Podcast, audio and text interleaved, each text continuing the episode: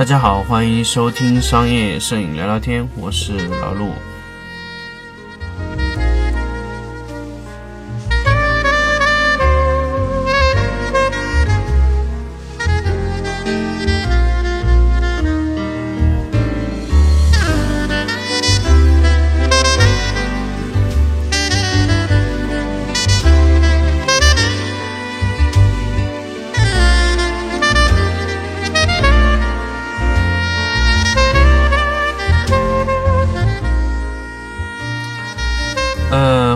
大家在周二的晚上来继续听老陆的这个商业摄影聊聊天这个节目。那么以前呢，给大家连续做了七期的这个家具摄影的这个节目啊，那么做的非常非常的长，可能有些朋友呢也觉得有点无聊了。那么咱们来聊聊其他的东西。咱们今天给大家聊一聊什么呢？聊一聊高级光。呃，什么是高级光呢？简单来说呢，有很多朋友，包括以前的一些咱们电商摄影的行业里面，有经常碰到这个老板说：“哎呦，你的光打的太不高级，我的产品没有感觉很高级的感觉。”很多朋友呢都是说咱们拍摄的东西啊，对方感觉不太高级。那么怎么样凸显它的高级的感觉呢？那为什么有些朋友看出来的光线打的特别高级？那么高级呢，整体来说呢，从质感、调子，还有这个角度啊这种上面来做。那么咱们就从光线的质感上来聊一聊，用光线把一个产品做的特别的高级的高级光。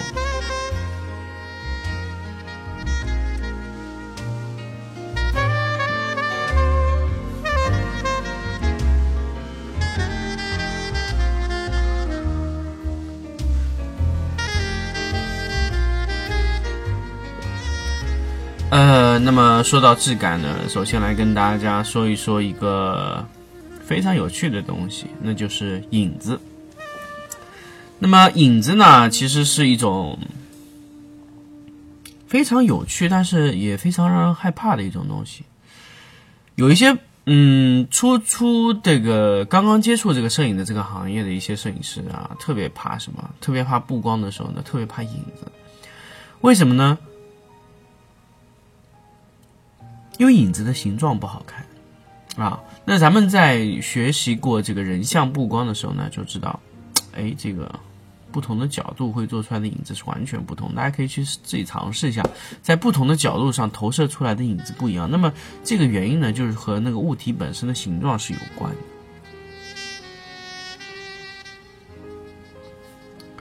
那么一个影子呢，其实难处理。不好处理的最主要原因呢，就是你处理起来费劲啊，形状不好控制，你不知道它在哪个位置上比较好看啊。嗯，所以我们在做光线的时候呢，影子的这个形状咱们要控制好啊，还有投射的方向咱们要控制好啊。这个影子是一个很有意思的东西。那么说完了影子呢，咱们聊一聊光线的一个明暗交界线的一个问题。明暗交界线呢，是咱们在学习素描啊学习绘画的时候呢，一定会碰到的一个情况。嗯，不同的东西，因为它表面的这个形状、肌理、结构不同，所以明暗交界线的形状也是完全不一样的啊。明暗交界线。任何情况下都有。明暗交界线呢，它的宽度呢，就是所谓我们光质的硬度、软硬程度啊。光质越硬呢，明暗交界线越短；光质越软呢，明暗交界线越长。所以任何的灯光都是有明暗交界线的。有的时候，有些朋友说：“哎呦，老陆，你说的这个明暗交界线啊，我从来没有看到过。那是不是就是说没有呢？”我从来没有看到过明暗交界线。大家注意，明暗交界线呢，在任何的情况下都是有的。为什么有些朋友说我没有看到过呢？两种原因。第一种呢，光做的特别平啊，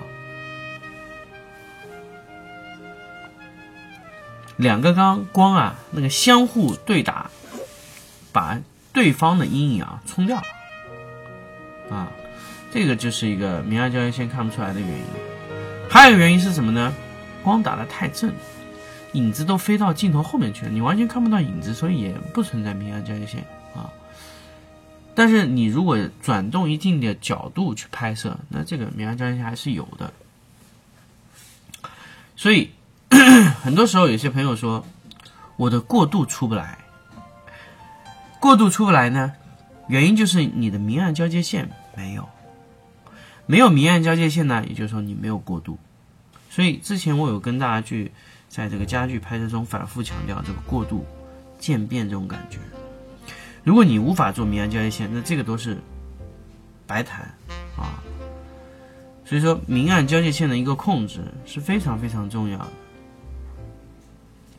说完了一个明暗交界线呢，咱们就可以直接从角度入手。咱们有时候打光啊，刚刚已经说过了，有些朋友打光打得非常正，正面打过去的没有影子，那么这种光呢特别平。特别平啊，就像什么呢？就像一巴掌把这个东西拍在了墙壁上，完全是扁的，扁的呢就没有任何立体感可言。所以质感的第一层就是立体感。立体感是什么呢？有时候我们来说一个圆圆的球啊，有时候我们嗯在没有明暗的时候呢。它就是一个圆。那如果我们画一个球，咱们在画素描的时候，我们把明暗交界画完以后，它这个球特别立体。为什么呢？就是因为它的光线啊，有有亮，有暗，有阴影啊，还有亮暗交接圈，就明暗交接线啊。那么这几个东西一全，这个东西就立体。那如果任何一个东西缺失了，就怪。啊，那如果你打的特别平，那就是一个平的一个球。所以说，一个东西要把它拍出它的本身的形状，那么明暗的感觉、明暗的交接都是必须要有的。那这两个东西只要缺一个，你的东西就不立体了啊。有时候就准确的来说呢，明暗的感觉。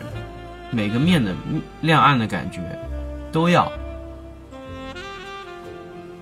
分的非常清楚啊。比如说，我们拍一个立方体啊，假设咱们拍一个盒子，我们有时候啊，就是没有把把把把一个盒子拍的特别立体。最主要的原因是什么呢？三个面是一样亮的。假设我们拍到三个面啊，一般来说是侧过来就三个面，三个面亮度是一样，一个长方形的盒子。亮度一样，意味着是一张纸。那么，如果我们怎么样让它区分开来呢？有亮，有暗，有阴影啊。三个面的亮度要不一样。咱们有时候去看啊啊，拍床品的时候，咱们床尾的那块和床面的那块亮度是一样，会感觉什么呢？会感觉那个床啊，这个感觉是飞起来的。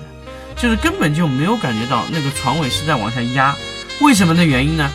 就是因为你两个面的亮度没有区分开，啊，还有一个呢，就是你可能那个床品没有压下去，那对的打光有一定影响。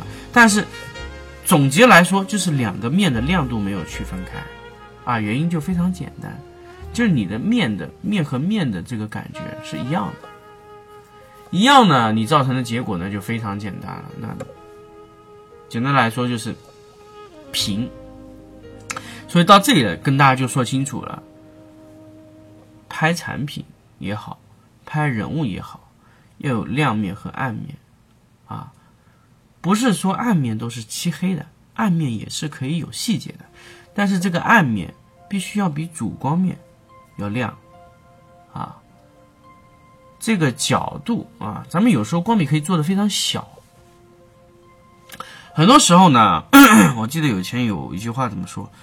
做平光啊，和做顺光是一样的，那是完全不一样。顺光呢也是有阴影，大家可以想，顺光也是会有阴影的。那些阴影呢，你可能看不见，但是它明暗交界线是有的。如果你这个光做的太平，明暗交界线没有了，这就平光。顺光也可以做的非常有立体感啊，让它做出一定的过渡啊，这种感觉就会有。顺光怎么做过渡呢？呃，可以参考咱们之前说过的七七的家具的一个节目啊，就从热点到边缘光的一个控制啊。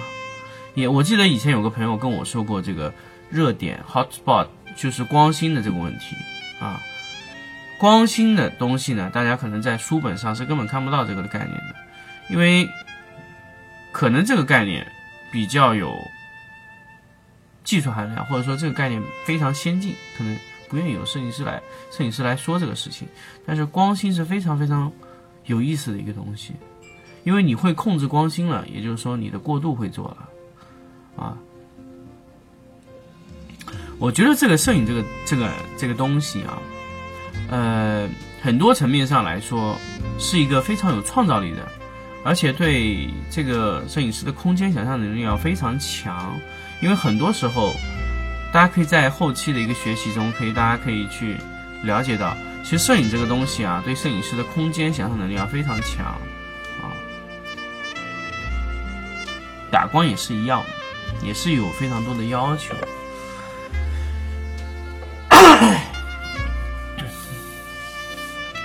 那么，灯光的高级感呢？咱们说完了，刚才这个面和面的区分，那么一个过渡还是非常要紧。那过渡就是明暗交界线的那种感觉啊。那么咱们做平光的时候，呃，也不说做平光，做顺光的时候，明暗面还是要有。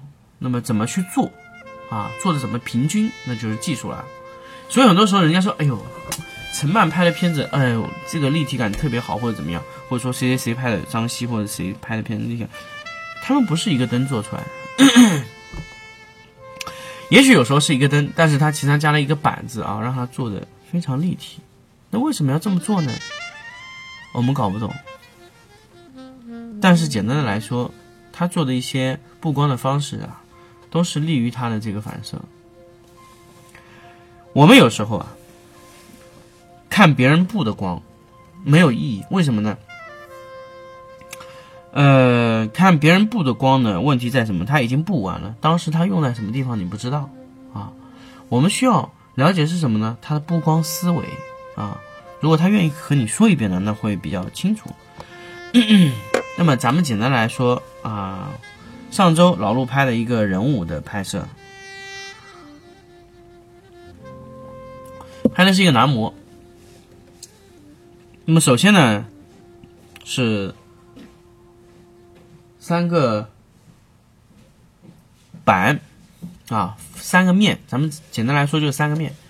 那么简单的来说呢，三个面呢，因为模特的这个打射打他的人物的这个方向的光线啊，它在第一个平面上会有吃到一定的光，所以我在人物的上半身使用了一个。六十乘六十的一个长方形的啊正方形的一个伞形蜂巢柔光箱，为什么要用蜂巢柔光箱呢？因为它的指向性会比较好，它会往一个方向走，然后我可以控制的非常好。那么打这个光的时候呢，咱们要控制这个光线啊，让它不落到后面两个板子上。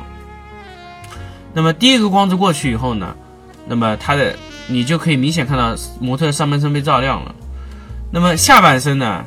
老陆用了一个标准照，过了一个硫酸纸，然后扣着地板打。因为硫酸纸呢会把你的光散的比较开，所以这个问题不大。因为它脚部的这个一个呃鞋子这个地方的细节要去做出来。那么其他位置呢，在顺光的那个方向，那个光做的比较侧嘛，比较侧的时候呢，那模特的这个脸颊的另一侧会非常暗，因为没有光线，所以这一侧呢。呃，会和背景去融进去。那么这个时候呢，我去做了一个七十乘二十五的一个条形柔光箱，也是三格型的条形柔光箱。打了一个非常逆呃非常强烈的一个逆光，超过主光的亮度，就是打在这个模特的边缘位置啊，非常长的一个条形柔光箱。为什么选择条形呢？因为条形可以控制两侧的光线，但是上下的宽度足够啊，这个时候相当于一个大型的柔光箱，但是裁小了，把左右夹得非常干净。那么这一个轮廓出来以后呢，那么在另一侧的高度用一个蜂巢啊勾了那个模特的头啊的头发位置做了一个轮廓光，然后背后呢两个墙呢各自用了两个标准罩加蜂巢过一下硫酸纸做出一一个两条这个色的斑线啊，做出来之后呢，那么人物的轮廓啊包括顺光位都有了。那么有时候我们去做光线呢，缺失的是什么呢？就是轮廓啊。有时候咱们觉得轮廓无所谓，或者说背景做的比较粗糙啊，背景做的可能就是照亮就可以了。但是如果被你想做多个线条呢，可能并没有呃想过这样的操作手法。但是有时候咱们去做一个呃事情的时候，尽量就是可以把咱们的这个人物啊，或者说一些东西可以做的非常细腻啊，光线啊，每一个位置的照亮的这个方法都要做的非常细啊。那么其实简单的来说呢，就是拍摄灯光的这种感觉时候灯光的照射的细腻程度啊，每一个地方的轮廓的勾边啊，高光的位置啊，包括阴影的过渡面啊，几个面的感觉要出来，那么你这个东西就会有一定的质感啊。每一个面的光线呢，咱们尽量能隔离。简单来说呢，就是你拍摄的时候要隔离开，就每一个光线照射到的位置不会影响下一个。你想照射的地方，或者前一个你已经照射的地方，所以呢，每一个光线的这个这个呃，它的分离要做的非常好。呃，简单的来说呢，隔离的布光制作起来的难度会非常的高，但是它对你整体的这个使用，包括你灯光的布置的。后期的一些更改啊，这种方式啊会好很多，所以咱们要学习这个隔离布光的这些手法，去做一个高级的感觉。那么今天呢，反正也零零碎碎的跟大家讲了一些高级光的一些东西啊，可能也不是讲的特别啊系统的，反正就是非常零散的跟大家去聊了一些高级光的一些感觉。那么其实呢，也不是聊的特别仔细呢。如果大家如果对这个节目的这个话题啊比较感兴趣，或者说还是觉得有哪些方式想跟老陆再继续说的，那么咱们可以在社区中给老陆留言。那么老陆如果看到了呢，会在下一期节目中跟大家去分享啊。那么这期节目呢就说到这里。那么在节目最后呢，还是要跟大家说一下。订阅老陆商业摄影聊聊天的唯一方式，就是在荔枝电台中搜索“商业摄影聊聊天”就可以订阅我，或者说呢，还有 Podcast，去直接搜“商商业类摄影聊聊天”也可以搜索到，通过那个苹果那个 Podcast 也可以搜索到啊。那么其他就没有收听方式了。如果最方便的方式呢，就是荔枝电台啊。那么我们下期再见。